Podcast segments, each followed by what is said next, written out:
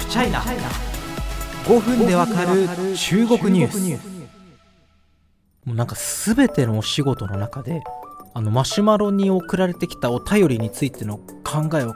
ですねこう思考してる時間が一番恵まれてるっていうか人間として豊かな気分です。それだけですねもうものすごくなんていうか難易度が高いって言ったらすごい失礼かもしれませんけれども考えさせられるきっかけをいただくような質問ですねという感じでございますよ。本当に。あのこれが本当ポッドキャストやってよかったなと思いますしあの同時にですね皆様をがっかりさせてもこれはやばいなというところのプレッシャーを感じるんですけどまあでもなんかねあの記者業をやっててあのいい意味で読者の皆様とつながってあのプレッシャーを与えていただくっていうのはこれほど幸せなこともないのでねあのこのプレッシャーを自分の中でプラスに変えて頑張っていきたいなというところです。さて今回もお便り回答です。前回と同じ方です。あの長文のですね質問をいただいてその後半部分ですね中国国民のウクライナ侵攻に対する見方と背景についてです。まずは質問を読んでいきましょう。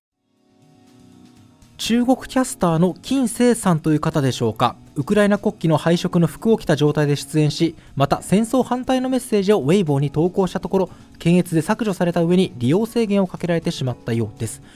コメント欄では彼女を中傷する書き込みも見られました。日本でもこの方を取り上げていたツイートは見かけましたが中国に対する不信感からか写真は加工だなどと難癖をつけられ中国にもこのように勇気ある行動を取った方がいるのにあまり話題に上ることがなく残念です。上記のような話題を含め中国国民のウクライナ侵攻に対する反応とそのような反応に至る背景をよかったらぜひ解説いただきたいです。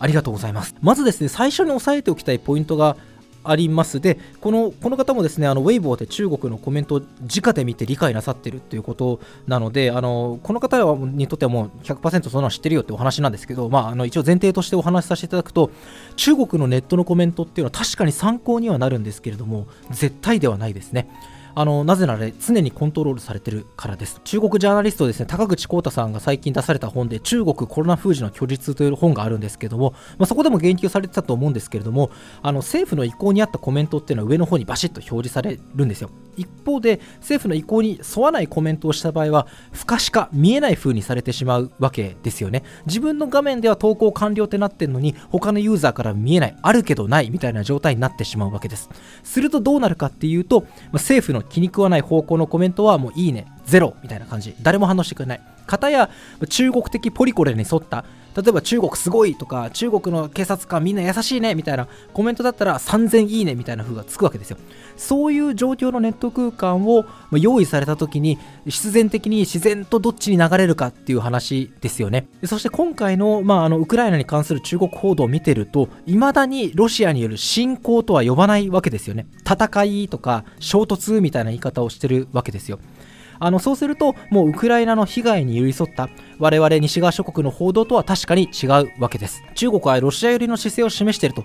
あの明確に言われるようになってきたよみたいなことはお話ししたと思うんですけど、まあ、このウクライナ情勢の姿勢っていうのはまだまだ予断を許さないというふうに僕は思ってるんですけれども、まあ、とりあえずこのウクライナ侵攻に関するニュースっていうのはこうした枠組みで中国的ポリティカルコレクトネス政治的正しさっていうものが規定されていくと見て間違いないでしょう。さてその上で中国国民がウクライナ侵攻に対してどういう見方をしているかというお話なんですけどこれもまずその主語を大きく語れないですよね。当たり前の話ですけど、14億人いる、56民族いる、老若男女がいる、そして都市部、沿岸部の発展している地域の人いれば内陸の人もいるみたいな話なので、あの一体何をもって中国国民にするかっていうのはなかなか難しいところです。まあ、例を挙げればですよ、学者さんとか以前お話しした、え、国際政治の学者さんとかですね、もう一単位であの世界とつながっているわけですよね。そうすると、今の中国が置かれた国際政治上の立場の危うさっていうのがもうピンポイントでわかるわけですよね。このままロシアに肩入れしすぎるとどう考えても巻き添えを食って国際的孤立を味わうかもしれない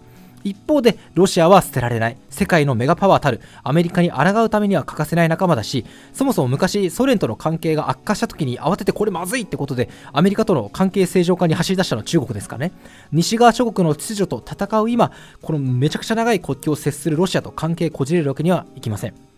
翻って一般の国民はどうなるんですかねまあもちろん戦争をやめた方がいいとかこういうことが起きて被害に遭うのは一般庶民だみたいなコメントっていうのはあると思いますそして中国もですねウクライナ情勢についてメディアの報道っていうのは確かに細かく入ってるんですよねこんなとこでこういうことがありましたみたいなことは言われるんですけれどもそこを予告串で指すストーリーがないような気がしてます要は中国的にこんな悪がいます方やこんな正義がいます。正義を応援しようみたいな構図がなくただただストレートニュースでキエフがうんぬんみたいなことになっていておそらくポリコレをつかみにくい分かりにくい部分はあるんだろうなというふうに思います。じゃあ誰もが明確な態度を示していないのかというともちろん3のこともありません。CNN が特集していましたオデッサに住む王吉健さん。この方はですね、まあ、ウクライナのオデッサにお住みなんですけれどもロシア軍による侵攻を受けたウクライナの様子を動画でアップし続けている方なんですね。夜中に爆発音鳴りました。空襲警報鳴ってますみたいなものを撮影したりとかですね。建物の外にウクライナ国旗が掲げられてますみたいなその戦火のですね日常のリアルを切り取った映像を伝えるわけですよね。そうするともちろんこの侵攻を受けた被害者であるウクライナっていうものがリアルな映像として伝えられるわけですけれどもただこのウクライナ侵攻を受けて被害者だロシアなんてことをするんだ今すぐやめろみたいなストーリーっていうのは、まあ、中国のメディアからはインプットされてないのでこれは中国のネット民からすればポリコレの外にあるわけですよね。それがあるからこそ王さんこれこんな動画を上げるなんて国の裏切り者じゃないか。国家の立場に反する中国人がいていいのかみたいな批判的な声が上がったわけです。ちゃんとどこまで答えることができたのか ちょっと私も自信ないんですけれどもまあ僕もやっぱりその中国の中国国民のウクライナに対する見方に対して少し歯切れが悪い回答になってしまったのはやっぱそこなんですよね。あの中国共産党上層部の方で明確にこうするという動きがないからそれを忖度して中国国営メディアもはいこの動きに今日は決定いくよっていう風に動けない。そうすると政治的ポリコレがつかめないから中国国民の人もえこれ何が正しいの？っていう風になってしまうというところじゃないかなという風に思います。最も一般の中国の人も特に国際政治等を気にしている方であれば中国とロシアの関係の重要性を把握していらっしゃる方あの多いと思います。日本人のロシアに対するイメージとやっぱりねもちろん地政学的にも違うものがありますのでなかなか日本あるいは西側諸国とあの同じような世界観を価値観を今回の問題で共有することというのはなかなか簡単ではないのかなというふうに思います。思ってます。